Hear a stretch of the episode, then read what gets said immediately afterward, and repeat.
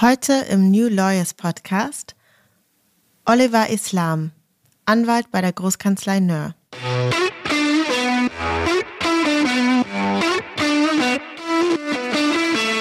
Gleichzeitig haben wir schon, glaube ich, diese Mentalität, Dinge einfach einzufordern. Wir sind ja, ich sag mal, in einem, in einem Deutschland groß geworden, dass äh, so viel Wohlstand auch für eine breite Masse der Bevölkerung kostenloses Studium zur Verfügung stellt. Und ja, man hat die Möglichkeit, Jobs zu wählen oder auch Teilzeitvarianten zu wählen, wo man nicht zwingend viel arbeiten muss, um über die Runden zu kommen oder erfolgreich zu sein.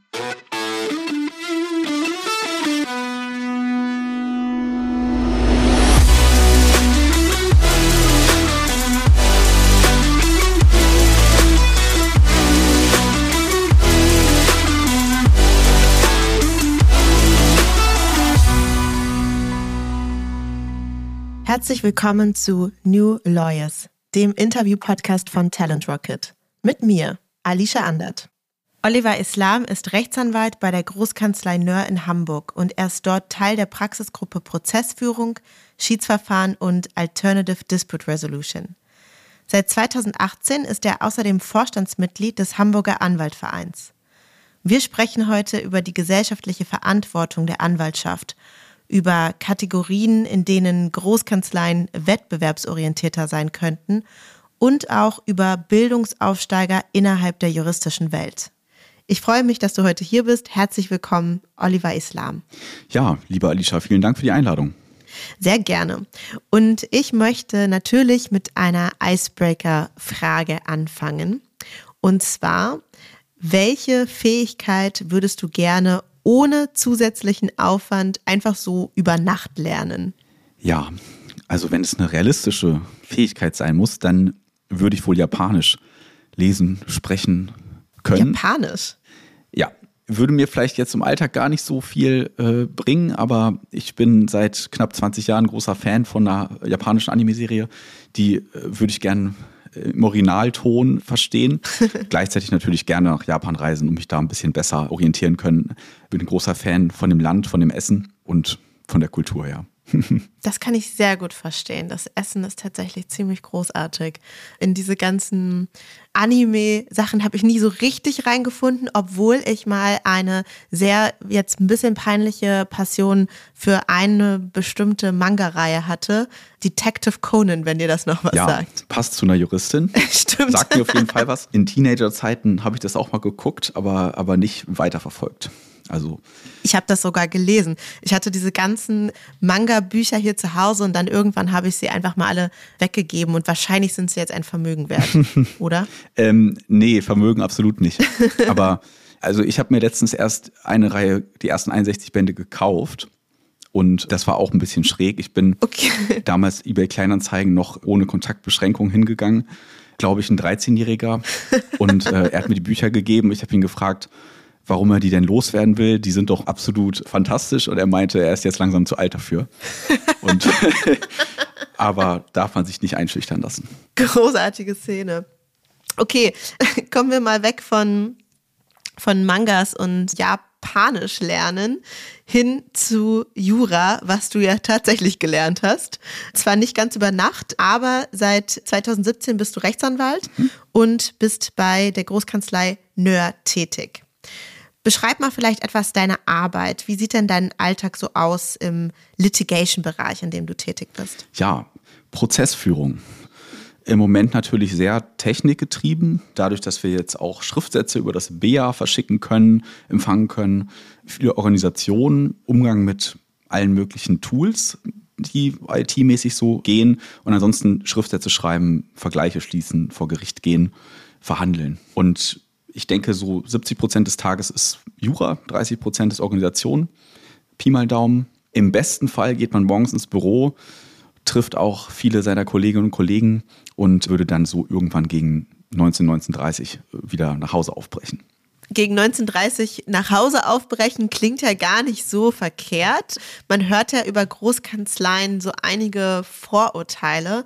Um hier mal ein paar zu nennen, Starre Hierarchien gibt es, extreme Arbeitsbelastung, natürlich vor allem bei Associates und es sei wohl sehr wenig divers, also vor allem auch stark männerdominiert.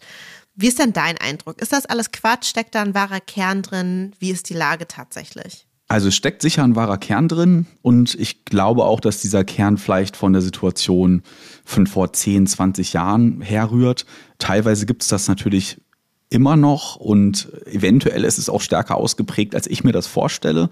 Ich kenne ja quasi die Erfahrungsberichte meiner, meiner äh, Kolleginnen und Kollegen und mein eigenes äh, subjektives Empfinden. Und da ist das teilweise schon so, aber die versuchen natürlich, das immer weiter irgendwie moderner zu gestalten, abzubauen durch Flexibilität, weniger Hierarchien. Das wird zwar gerne gesehen und äh, gerne ja propagiert. Ob das dann im, Endeffekt äh, in den Teams so ist, liegt, glaube ich, wirklich an den Personen selber. Chef muss man sich wirklich ganz, ganz bestimmt aussuchen. Also mir war es zum Beispiel auch wichtig im, im Bewerbungsgespräch zum Beispiel, dass die Leute mir gegenüber sich gegenseitig geduzt haben. Also da war ein Associate, der relativ mhm. jung war und mein Chef, die haben sich geduzt, sind freundschaftlich miteinander umgegangen. Das war für mich schon ein klares Indiz, okay, das ist erstmal sehr positiv. Ich selber versuche möglichst keine Hierarchien, wenn nicht notwendig, irgendwie aufkommen zu lassen. Extreme Arbeitsbelastung ist sicher mal phasenweise so, wird man vielleicht nicht drum rumkommen, aber äh, also in Toto ähm, hält sich das schon noch in einem humanen Maß. Sonst würde ich hier wahrscheinlich auch nicht sein. Mhm. Wenig divers, sicher, also je nachdem, welche Dimensionen man sich so anguckt. Männerdominierung in den höheren Etagen ist natürlich ganz offensichtlich, was man vielleicht noch damit entschulden könnte, dass einfach vor 20 Jahren, wo, wo jetzt die Leute eben ausgebildet worden sind, die die, die Partnerriegen bilden, einfach noch nicht so viele Frauen in der Anwaltschaft waren. Da gibt es ja auch tolle Zahlen zu, kann man sich ähm, einfach mal angucken. Ich finde es wirklich beeindruckend, dass also wirklich vor 40 Jahren oder so, da waren irgendwie so 10 Prozent Anwältinnen Echt, ja? im Markt. Und das ist wirklich krass. Und das hat sich dann explosionsartig weiterentwickelt und mittlerweile sind wir, glaube ich, bei 30, 35. Und mhm. ja, ich, ich, nehme an, dass sich das in den nächsten Jahren wirklich äh, auch äh, bessert. Momentan ist es, glaube ich, schon als Frau ein bisschen schwieriger als als Mann. Ja, das Ding ist ja, mittlerweile muss man ja sagen, es gibt ja im Jurastudium schon ein Frauenüberschuss. Mhm. Also es gibt ja sogar mehr Frauen als Männer, die auch am Ende abschließen. Und in der Anwaltschaft landen dann weniger und dann innerhalb der Anwaltschaft werden es dann halt quasi nach oben immer weniger. Also das ist ja mhm. das, das Dramatische daran, dass wir ja nicht von vornherein, wie zum Beispiel in anderen Berufsgruppen, also gerade in technischen Berufen, ist es ja schon so, dass die im Studium mhm. deutlich weniger sind. Ne? Und das ist eben bei Jura gerade nicht so. Das, das finde ich immer so dramatisch. Aber ich glaube, was du ansprichst, warum es auch für Frauen schwieriger ist. Also ein großes Thema ist ja auch Vereinbarkeit von Beruf und Familie. Das wiederum ist ja aber nicht nur ein Frauenthema, das ist zum Beispiel auch für dich ein Thema. Also du hast selber auch zwei Kinder, bist jetzt auch gerade in, in Elternzeit und da muss man sagen, dass doch eigentlich vor ein paar Jahren wäre das doch fast noch undenkbar gewesen, oder? Also ein Mann, der überhaupt irgendwie Elternzeit nimmt und dass da jetzt einfach auch vielleicht sogar eine ganz andere, eine, vielleicht eine andere Generation heranwächst. Würdest du sagen, da verändert sich gerade etwas? Definitiv verändert sich einiges. Meine Perspektive hat ja erst vor vier Jahren angefangen. Davor war das vielleicht gar nicht so richtig existent. Ich habe zumindest nicht gehört, dass jetzt äh, Leute in, in Scharen in die Elternzeit gewandert sind davor. Ich war jetzt bei uns am Standort der Erste, der in Elternzeit gegangen ist. Das bei unserer ersten mhm. Tochter vor guten zweieinhalb Jahren gewesen. Und jetzt bin ich in Elternteilzeit, was aber wirklich mit Homeoffice und ich sag mal dem äh, Corona-bedingten Schub an Flexibilität super funktioniert. Es ist aber schon also ganz spürbar, dass eigentlich alle großen Kanzleien offener werden für das Thema, dass die meisten Kollegen sich eben auch vornehmen, eine Zeit lang rauszugehen. Gleichzeitig natürlich alle möglichen Richtlinien in den Kanzleien auch geändert werden, weil die Leute natürlich merken, sowohl Frauen als auch Männer wollen mehr Zeit mit der Familie verbringen. Und das ist am Ende auch zuträglich für das, nicht nur das Arbeitsklima, sondern glaube ich auch einfach für die Weiterentwicklung der, der Leute. So ein halbes Jahr zu Hause zu verbringen und sich nur um Kinder und Haushalt zu kümmern, ist ja sicher nichts, wo man nichts lernt. Also ich glaube, man könnte das vielleicht als Secondment zu Hause bezeichnen, weil man einfach viele Fähigkeiten, mhm. auch auskommen mit wenig Schlaf. Ein besonderer Skill. Also bei uns beispielsweise beispielsweise, ich sag mal, es gab immer so ein paar Streitthemen natürlich. Gleichzeitig Einerseits gehen Männer einfach weniger in Elternzeit, damit können Arbeitgeber natürlich auch rechnen am Anfang und dementsprechend müssen sie vielleicht davon ausgehen, dass, dass wenn sie Frauen weiterentwickeln und fördern, dass es am Ende dann dazu kommt, dass sie mal ein Jahr raus sind, später nochmal ein Jahr raus sind. Einige entscheiden sich dann, den Karriereweg zu beenden. Bei uns wurde zum Beispiel gerade eingeführt, dass ein Jahr Elternzeitbedingtes Ausfallen aus dem Job zumindest nicht zu Beförderungsnachteilen führt. Also mhm, die meisten mhm. Kanzleien haben ja Richtlinien, dass pro Jahr das Einkommen wächst. Bei uns sind es, glaube ich, 5000 im Jahr oder so. Bei den Angloamerikanern ist das meist ein bisschen mhm. mehr, wenn man, wenn man die Jahre hinter sich bringt. Und da würde man zum Beispiel durch die Elternzeit dann keine Verluste mehr hinnehmen. Und was mhm. natürlich nur fair ist. Ich glaube, wir sind noch weit davon entfernt, dass es wirklich ein guter Zustand ist. Gestern gesehen, dass die Koalition vorhat, auch den Männern zwei Wochen nach Geburt quasi Vaterschutz, könnte man es nennen, zu geben. Ja. Und ich habe mich natürlich geärgert, dass äh, wir jetzt quasi mit zwei Kindern schon durch sind. Aber. ja, gut. Nein, ihr seid ja nicht durch. Schauen wir mal. Ne? Aber nee, die, die, die Richtung ist, glaube ich, klar. Das haben die Kanzleien verstanden mhm. und hoffentlich gibt es auch einen Wettbewerb unter den Kanzleien, wer nun am familienfreundlichsten ist. Das wäre toll, ne? Ja, das hoffe ich tatsächlich auch, dass das wirklich mal zunimmt, dass man das auch als Wettbewerbsvorteil für sich nutzen kann, natürlich ja. als, als Arbeitgeber. Ganz, ganz kleine Einschränkung ist einfach auch, ich bin ja Litigator, also in einer Prozessführung hat man einfach auch lange Fristen. Man kann sehr gut planen. Deswegen geht auch Flexibilität und man kann mhm. ohne weiteres Kita abholen, bringen und Mittagszeit und Abendszeit einplanen. Das ist natürlich in manchen anderen Bereichen gar nicht so wirklich drin. Also wenn man sehr unmittelbar immer mit dem Mandanten kommuniziert oder irgendwie Transaktionen plant und dann ist Druck und am Montag ist Signing und man muss das Wochenende durchmachen, dann werde ich mich da kaum rausreden können. In meinem Bereich ist es einfach Organisation mhm. und wenn man das geschafft hat, irgendwie das Examen so zu strukturieren, dass man nicht die letzten zwei Monate unter Maximaldruck war und die ersten drei Monate nichts gemacht hat, äh, Och, dann, ist man, ja. dann ist man bei Litigation ganz gut aufgehoben, weil man, man hat sechs Wochen Fristen, zwei Monatsfristen, Gerichtstermine werden meistens vier bis sechs mhm. Monate im Voraus angesetzt und da weiß man, was auf einen zukommt und kann dann auch einfach mal den, den, das Abendessen mitnehmen und sich Sonntagnachmittag hinsetzen, wenn man möchte. Okay, also für die gut strukturierten, die schon immer Monate im Voraus mit ihrem Lernplan zugange waren, ist Litigation das Richtige. Und für die auf den letzten Drücker Macher ist dann vielleicht doch lieber M&A Wenn du es auf die Spitze so, treiben ja? willst, ähm, zumindest ist der Skill nicht verkehrt. Okay, ich verstehe. Inwieweit würdest du sagen, nimmt denn die jüngere Generation, zu der ich uns beide jetzt einfach mal mit dazu zählen würde, inwieweit nimmt die jüngere Generation auf diese Entwicklung Einfluss. Einfach durch quasi Demand, ich gehe jetzt in Elternzeit, ich mache das jetzt, ich will jetzt. Oder äh, formuliert man diese Forderungen auch oder was glaubst du, wie, wie passiert diese Entwicklung? Ich glaube, die, erstmal die Demografie, dass wir einfach eine kleine Generation sind und die Babyboomer so langsam das Spielfeld verlassen, gibt uns die Möglichkeit, Ansprüche auch zu formulieren und durchzusetzen. Mhm. Sonst ginge das wahrscheinlich nicht. Äh, gleichzeitig haben wir schon, mhm. glaube ich, diese Mentalität, Dinge einfach einzufordern. Sind ja, ich sag mal, in einem, in einem Deutschland groß geworden, das so viel Wohlstand auch für eine breite Masse der Bevölkerung kostenloses Studium zur Verfügung stellt. Und ja, man hat die Möglichkeit, Jobs zu wählen oder auch Teilzeitvarianten zu wählen, wo man nicht zwingend viel arbeiten muss, um über die Runden zu kommen oder ich sag mal so erfolgreich zu sein. Man kann gut leben mit weniger Geld und diese Wahlmöglichkeiten und die Größe der Generation ermöglicht das, glaube ich, einfach, dass man forsch und mhm. ja, fordernd sein kann. Das finde ich ganz interessant. Ich glaube, ich habe das noch gar nicht so gesehen, dass wir einfach deutlich weniger sind und deswegen um uns quasi ein noch größerer Kampf besteht. Also man spricht ja immer vom War for Talent, also dass man eben Arbeitgeber Schwierigkeiten haben oder eben der, der Kampf um die besten Talente besonders groß geworden ist und wir natürlich zusätzlichen Fachkräftemangel haben und so weiter. Aber ich habe das noch nie so gesehen, dass wir die Generation sind, von denen es einfach nicht so viele gibt, weil wir sind irgendwie so die Generation mhm. Einzelkind oder zwei Kinder. Und ja, dass natürlich die, die Babyboomer da in einer anderen Situation waren. Interessante Beobachtung, würde ich sagen. Ja, also auch da wieder Zahlen der Anwaltschaft. Ich glaube, bei der BRAC gibt es ganz coole Statistiken.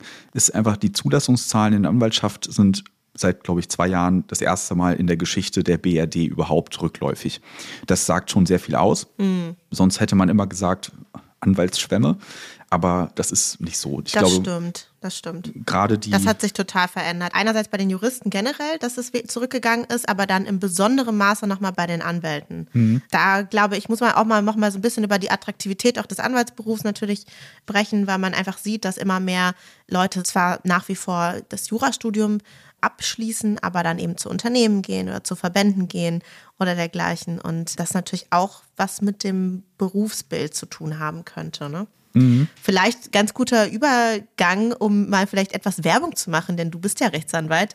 Was magst du denn an deinem Job besonders gerne? Ja, also an, an meinem derzeitigen Job mag ich natürlich einerseits die Freiheit, alle möglichen Projekte so voranzutreiben, die man so im Sinn hat. Und ganz konkret im Alltag im Prinzip wirklich das Zusammenarbeiten in einem jungen Team, das engagiert ist, das irgendwie interessiert ist an allem, was die Welt so bewegt, ungefähr gleich also ungefähr im gleichen Alter mit, mit ähnlichen Interessen. Das ist einfach relativ entspannt. Ähm, ich komme gern zur Arbeit, mhm. gehe dann über den Flur, trommel ein paar Leute zum Mittagessen zusammen und nachmittags sitzt man vielleicht noch auf dem Kaffee da und äh, man kann sich einfach gut anfreunden mit denen, wenn man in einer größeren Einheit unterwegs ist. Mhm. Das war bei mir so ein bisschen der Kontrast zu der, zu der Behördenstation. Man hat dann ja einen Ausbilder, vielleicht 61, dann noch einen zweiten Kollegen, der ist dann 52 und dann sitzt man da eben zu dritt und manchmal noch zu viert beim Mittagessen und klar ist das nett und kann von den Erfahrungen profitieren, aber es ist halt eine total entspannte, spaßige Atmosphäre, wenn man irgendwie mit 5, 6, 7, 30-Jährigen da durch die Gegend läuft. Ne? Mhm. Man äh, geht zusammen feiern und hat einfach gleiche, gleiche Interessen. Das ist schon lebenswert. Ja, das kann ich, das kann ich mir gut vorstellen. Das macht natürlich dann auch Spaß in so einer größeren Organisation. Da hat man auch direkt mehr Kolleginnen und Kollegen. Das hat mir auch zum Beispiel am Unternehmen immer gut gefallen, ne? dass man einfach wahnsinnig viele Leute hat, mit denen man irgendwie ähnliche Interessen teilen kann. Das ist natürlich der Vorteil auch von, von gerade von einer Großkanzlei. Vorhin haben wir schon mal kurz über das Thema Diversität gesprochen. Das kam auf als Vorurteil im Sinne von, ah, Großkanzleien sind so wenig divers. Jetzt möchte ich aber auf ein ganz tolles Projekt zu sprechen kommen, was ihr ins Leben gerufen habt bei NÖR. Denn bei Diversität denken wir ganz häufig nur an Männer und Frauen oder ethnischen Hintergrund von Personen, aber es geht eben auch um ganz andere Gruppen bei Diversität. Und NÖR hat in diesem Sommer ein Diversity-Stipendium ins Leben gerufen. Wen unterstützt ihr damit und was bezweckt ihr damit? Ja, also das Diversity-Stipendium ist im Prinzip ein, ein Deutschland-Stipendium, das äh, durch NUR unterstützt wird. Da gibt es die Möglichkeit, auf diese äh, bestehenden Strukturen zurückzugreifen und dann eben das Geld zur Verfügung zu stellen, um neue Stipendien quasi im Rahmen dieses Deutschland-Stipendiums äh, zu vergeben. Das tun wir für Jurastudierende, und nach den Kriterien Bildungsaufstieg, soziale Bedürftigkeit, soziales Engagement, weil wir der Meinung sind, dass neben diesen Diversity-Dimensionen, die wir jetzt so kennen, also einerseits Migrationshintergrund, andererseits natürlich Geschlechterdiversität, die Rolle von Bildungsaufsteigern oder Bildungsaufstieg natürlich noch sehr unterbeleuchtet ist mhm. in der Gesellschaft. Wenn man sich die Statistik anguckt, ist es schon so, dass also statistisch gesehen viermal weniger Abitur gemacht wird durch, sagen wir mal, nennen wir sie mal Arbeiterkinder und zehnmal äh, seltener promoviert wird. Das ist schon sehr, sehr erheblich. Und auch absolut entscheidendes Kriterium, wenn man es jetzt vergleicht mit, mit, mit anderen Kriterien, wie so vom Impact her. Mhm. Wenn ich mir jetzt den Impact statistisch gesehen anschaue vom Geschlecht oder ob, ob Migrationshintergrund besteht, dann ist der bei weitem nicht so ausschlaggebend. Mhm. Ähm, das Elternhaus ist einfach der maßgebliche Faktor. Und äh, wenn man sich in, ich sag mal, es ist natürlich nicht so, dass das alles bildungsfernes Milieu ist. Ja. Ganz und gar nicht. Da sind ja auch Handwerksmeister und, und alles, äh, also Gastronom, Gastronomie und, und so weiter dabei. Nur. Eben kein akademischer Hintergrund. Genau, ne? es ist kein akademischer Hintergrund. Und was die Gesellschaft im Prinzip macht, wenn man es runterbricht, ist, die Führungsetage nach den Eltern auszuwählen und gleichzeitig ja, gefühlt, sag ich mal, wenn man jetzt überlegt, wie viele sind im Niedriglohnsektor, wie viele Kinder sind Hartz-IV-Familien, dann sind es 15 bis 20 Prozent, eventuell ein bisschen mehr, die man eigentlich außen vor lässt bei Förderungsprogrammen ähm, und auch natürlich später in höheren Positionen in der Gesellschaft. Und das ist natürlich eine Schieflage einerseits und andererseits große Nichtnutzen von Ressourcen volkswirtschaftlich. Das ist jetzt sozusagen ein, ein kleiner Beitrag, um äh, dem etwas entgegenzuwirken. Und im ersten Lauf sind es jetzt fünf Stipendiatinnen geworden. Ja, ich fand diesen volkswirtschaftlichen Gedanken total interessant. Kann man ja sagen, wir hatten ja ein kleines Vorgespräch, du hast mir dazu auch schon ein bisschen mehr erläutert. Also total spannend die Idee, volkswirtschaftliche Idee, dass man eigentlich hier ganz viel Potenzial an Personen in diesem Staat liegen lässt die, was da ist und was natürlich einen großen Beitrag für unsere Gesellschaft, also auch in einem finanziellen Sinne, leisten könnte. Und sie kommen einfach nicht dazu. Da ist natürlich nochmal die Frage, woran liegt das denn genau? Also mhm. was sind denn aus deiner Sicht die besonderen Herausforderungen, mit denen Bildungsaufsteiger zu tun haben, weshalb es dann eben auch nicht zu einem ähm, Studium zum Beispiel kommt? Ja, das ist sicher ein, ein großer Blumenstrauß an, an Hürden, die man da zu überwinden hat. Ich denke, erstmal ist entscheidend, dass, dass es im Familien- und Bekanntenkreis vielleicht keine Vorbilder gibt, die selber den Weg gegangen sind man keinen engen Kontakt außerhalb der Schule vielleicht äh, zu den Lehrerinnen und Lehrern hat, mhm. die äh, einem zeigen, dass es diesen Weg eigentlich gibt und dass man den ohne weiteres einschlagen kann. Es ist einfach auch ein Risiko, ein gewisser Ausgang. Man sieht, dass, dass knapp 60 Prozent des äh, Jurastudiums abbrechen. Bei uns waren es, glaube ich, knappe 330, die angefangen haben. Und am Ende waren es so gute 100, die mit dem mhm. Diplom rausgegangen sind. Er schreckt natürlich schon ab. Vor allem, wenn man äh, jetzt niemanden hat, der einem die Weichen stellt und etwas den Weg ebnet, nicht nur finanziell, sondern auch was das Netzwerk angeht. Und es werden natürlich auch einfach früh Entscheidungen getroffen, die einer erfolgreichen Jura-Karriere so ein bisschen entgegenstehen. Im Prinzip seit dem Kindesalter. Und äh, das führt einfach dazu, dass die Möglichkeiten, so wie sie existieren, mit BAföG, kostenlosen Studienplätzen und so weiter, nicht so ausgenutzt werden, äh, wie sie ausgenutzt werden könnten. Also ich habe in meinem Bekanntenkreis viele super kluge Menschen gesehen, die einfach im Prinzip einfach in den, in den Arbeiterverhältnissen geblieben sind, wo, wo ihre Eltern sich eben mhm. äh, wohlgefühlt haben. Und klar, es, es muss natürlich bei weitem äh, nicht jeder studieren gehen, nicht jeder muss in Führungsetagen. Das ist, das ist völlig klar. Ja, absolut. Gleichzeitig absolut. ist aber das Kriterium, Elternhaus nicht unbedingt das, was da den Ausschlag geben sollte, was auch eigentlich zu der Annahme führt, dass wir deutlich bessere Führungseliten haben könnten, wenn man sie nicht nur aus dem Teil der Bevölkerung rekrutiert. Also ich denke, Bildungsdurchlässigkeit ist schon etwas, wo Deutschland weltweit nicht an der Spitze steht und besser werden kann. Ich sage mal, da ist man als Anwalt in der Großkanzlei vielleicht auch nicht unbedingt derjenige, der das da allumfassend beackern kann. Mhm. Daher äh, ein kleiner Beitrag, aber äh, eventuell dann für die Personen, die davon profitieren, ganz wichtig.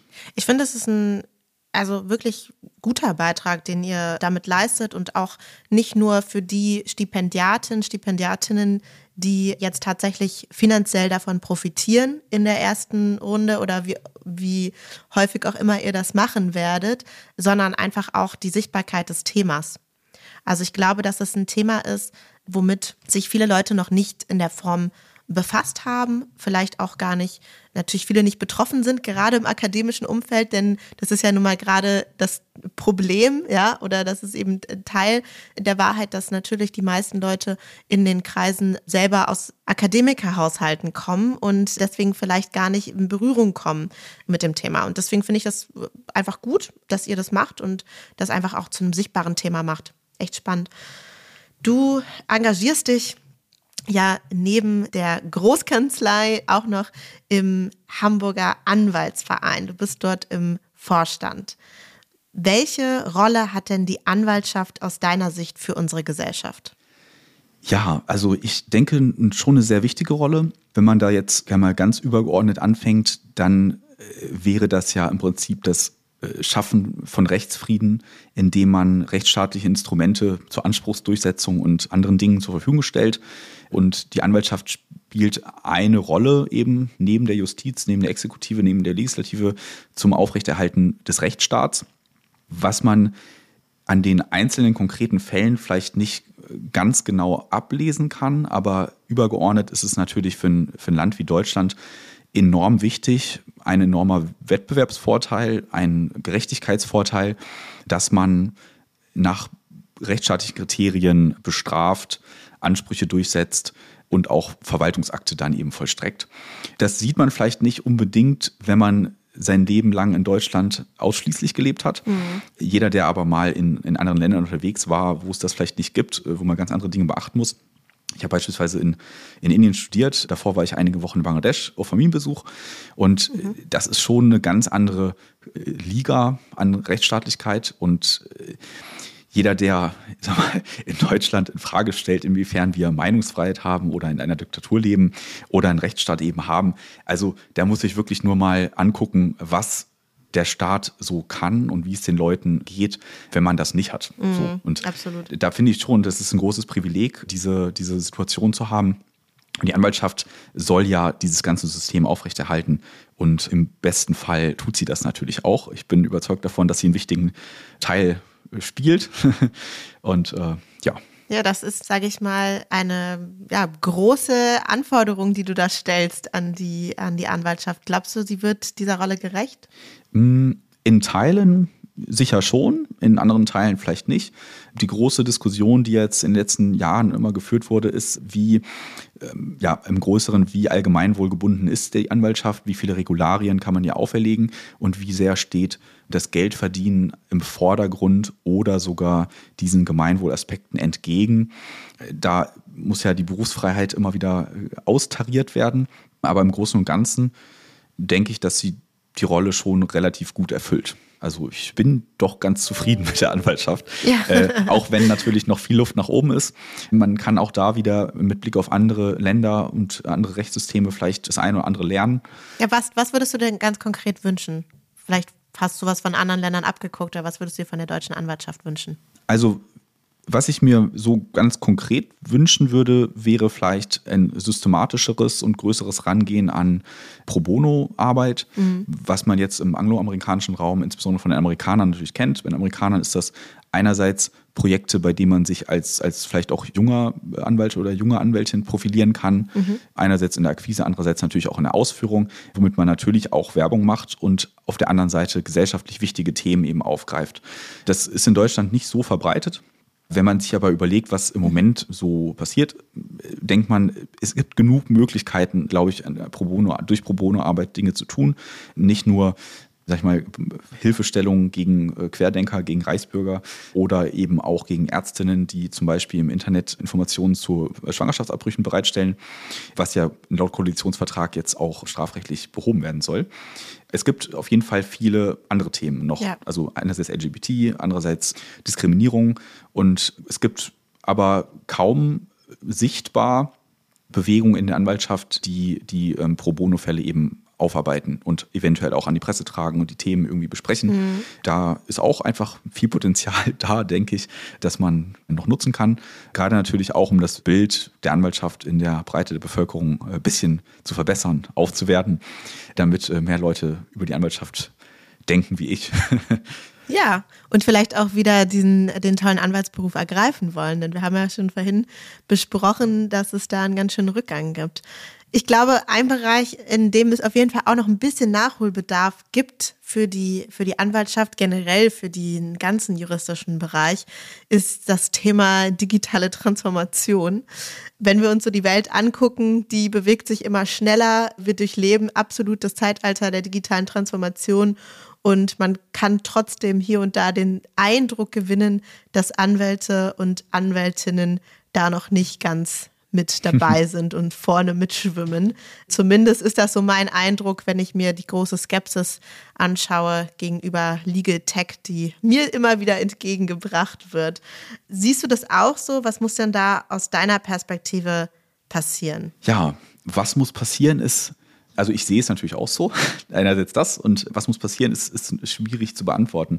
Ich glaube, einerseits ist die Anwaltschaft ist ja schon noch so aufgestellt, dass, ich sag mal, je älter die AnwältInnen werden, desto besser sind sie auch, ich sag mal, vergütet und vernetzt und so weiter. Und diese Modernisierungswellen werden da natürlich teilweise auch so ein bisschen mit, nicht unbedingt mit Wohlwollen aufgenommen, weil man sich da natürlich auf neue Dinge einlassen muss. Mhm. Auf der anderen Seite sehe ich natürlich auch ganz konkret in meinem Alltag, wie sehr IT-Tools die Arbeit unfassbar viel effizienter machen. Das fängt beim BA an, also beim besonderen elektronischen Anwaltspostfach, das jetzt während meiner Zeit eingeführt wurde, ähm, hört aber auch einfach bei Homeoffice-Lösungen auf, wo ich jetzt ohne weiteres von zu Hause in, in, in, unserem Gästezimmer irgendwie sitzen kann, arbeiten kann und dann trotzdem Mittagessen, Nachmittagsspielplatz und, und Abendessen eben mit der Familie verbringen. Das sind ja ganz äh, wichtige und äh, tolle Dinge, die die Technik ermöglicht. Gleichzeitig kann man da wieder einen Aspekt unserer vorherigen Diskussion aufgreifen, dass die Generation, unsere Generation einfach kleiner wird und wir natürlich auch effizienter werden müssen. Und äh, wenn man äh, pro Kopf natürlich mehr Arbeit schafft, mhm. die dann nicht unbedingt anstrengender wird, weil man eben die Unterstützung durch die IT hat, wird man als Generation auch, sag ich mal, Rechtsstaat, Zugang zum Recht besser gewährleisten können. muss man im Prinzip keine Angst davor haben, dass auf einmal die Anwältinnen ausgehen, solange wir genug IT-Unterstützung haben. Was passieren muss, ist jetzt, also ganz konkret natürlich haben wir jetzt die, die Möglichkeit mit der neuen großen Koalition einige Hürden, die das Berufsrecht so bereithält, abzubauen, um IT-Tools eben besser einbinden zu können in die, in die anwaltliche Tätigkeit. Und was passieren muss, ist wahrscheinlich mal ein etwas größerer Wurf, ein etwas größerer Reformentwurf, der technische Möglichkeiten eben einbezieht und mal mehr Rundumschlag und weniger, sag ich mal, klein-klein ausmacht. Ich bin total bei dir. Und mit dieser IT-mäßigen Vision möchte ich mich auch schon verabschieden. Ich glaube, wir müssen uns da nochmal einen extra Slot nehmen, um den ganz großen Wurf gemeinsam zu planen. Bis dahin bedanke ich mich erstmal für die spannenden Insights in deinen Job und deinen Blick auf die Rolle der Anwaltschaft. Ja, vielen, vielen Dank für das Gespräch. Das hat wirklich sehr viel Spaß gemacht und danke. Bis dann. Tschüss. Ciao. Das war Oliver Islam. Ich freue mich natürlich, wenn ihr diesem Podcast folgt oder weiterempfehlt. Ihr möchtet bestimmte Gäste hören oder möchtet Feedback geben? Dann meldet euch gerne oder folgt dem Link, den ich euch in den Show Notes verlinkt habe. Wir hören uns dann wieder in zwei Wochen. Bis dahin, ich freue mich.